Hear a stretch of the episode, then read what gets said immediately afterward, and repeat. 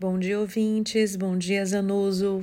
Bem-vindos de volta ao meu espaço semanal aqui na Rádio Jovem Pan Porto Alegre. Meu nome é Cristina Dantas e eu sou consultora na área de desenvolvimento humano e organizacional.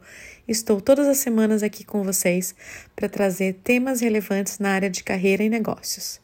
E hoje vamos falar sobre o home office. Na verdade, o home office ele veio para ficar. Depois de todo esse período pandêmico que a gente passou, e na verdade ainda estamos passando por um finalzinho de pandemia, a mudança ela teve que ocorrer de forma rígida. Ou seja, de uma hora para outra, a gente se viu numa situação em que precisávamos criar um espaço dentro de casa para trabalhar. Por quê? Com a Covid-19, a gente não podia sair, não podia se relacionar, o próprio distanciamento social exigiu que nós estivéssemos trancados nos nossos lugares, nas nossas famílias.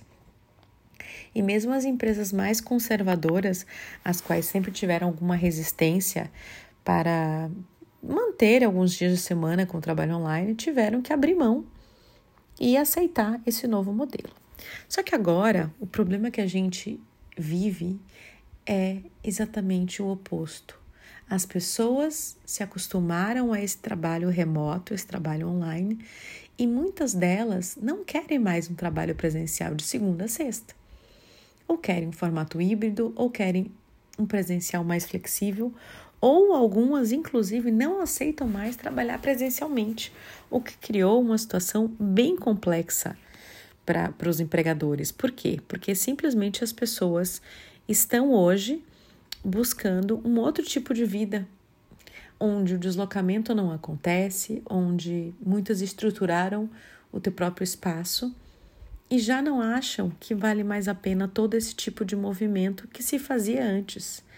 Né? Então, em uma entrevista com uma pessoa uh, chamada é, Alain Haze, da ADECO, que é uma empresa de recrutamento seleção mundial, eu estava lendo essa semana e ele falou que hoje a dificuldade maior que a gente vê é que nos trabalhos presenciais a gente não está encontrando mais candidatos.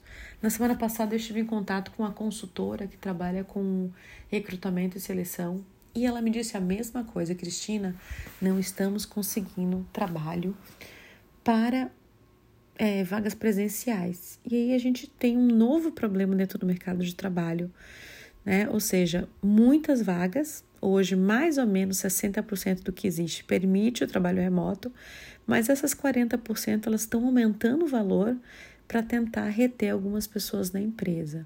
Ou seja, sem dúvida, um modelo muito complexo, já que a gente sabe que esse 100% presencial hoje virou um pouco de utopia. E aí, o que fazer? Como fazer para continuar conseguindo bons profissionais para trabalhar nesse novo modelo? Como fazer aquelas empresas que de alguma forma precisam sim de pessoas presencialmente? Eu particularmente acredito que o trabalho ele pode ser híbrido, mas também concordo que um, um pedacinho, uma parte de trabalho presencial, ela é importante, não é obrigatória, mas ela é importante para troca, para socialização, para o olho né? O olho, olho a olho, para aquele café do corredor, né? Então, é, hoje é, a gente fica imaginando como mudar esse cenário.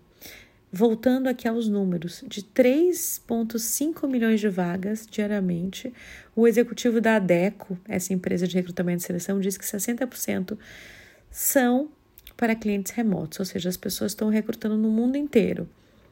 Habilidades? Falar idiomas passou a ser mais do que importante. Falar em francês, em inglês, espanhol, principalmente o inglês e o espanhol, acaba sendo um pré-requisito para esses trabalhos remotos que podem acontecer em qualquer parte do mundo. Esse número antes da pandemia, ele não alcançava os 15%. Imagine, hoje está em 60%. Isso teve um grande impacto no mercado de trabalho. Então, por exemplo, uma pessoa, uma empresa que está em Nova York ou que está na Índia pode estar recrutando alguém no Brasil, alguém na Tailândia, alguém na Finlândia, na Itália ou em Portugal. Um outro grande problema que agora a gente está passando por isso, a gente está vendo, é que muitas pessoas estão nessa resistência do trabalho presencial e alguns locais onde a gente precisa, por exemplo, restaurantes, que precisa de uma quantidade grande ainda de pessoas atendendo, não existe. Essas pessoas saíram da área. Ou seja, a gente tem um, uma entrega, mas para entrega a gente precisa de pessoas. E essas pessoas não querem estar mais entregando. Ou seja, flexibilidade é um ponto central. Ou seja, as pessoas querem flexibilidade, elas querem bem-estar, elas querem saúde mental. E como criar regras para engajar essa força de trabalho? Como fazer com que esse novo mercado aconteça de forma fluida. Hoje eu trago essa reflexão, não trago uma resposta. Acho que é um novo mundo que está se construindo e precisamos todos refletir e pensar em novas soluções. Muito obrigada e até a próxima semana. Tchau, tchau.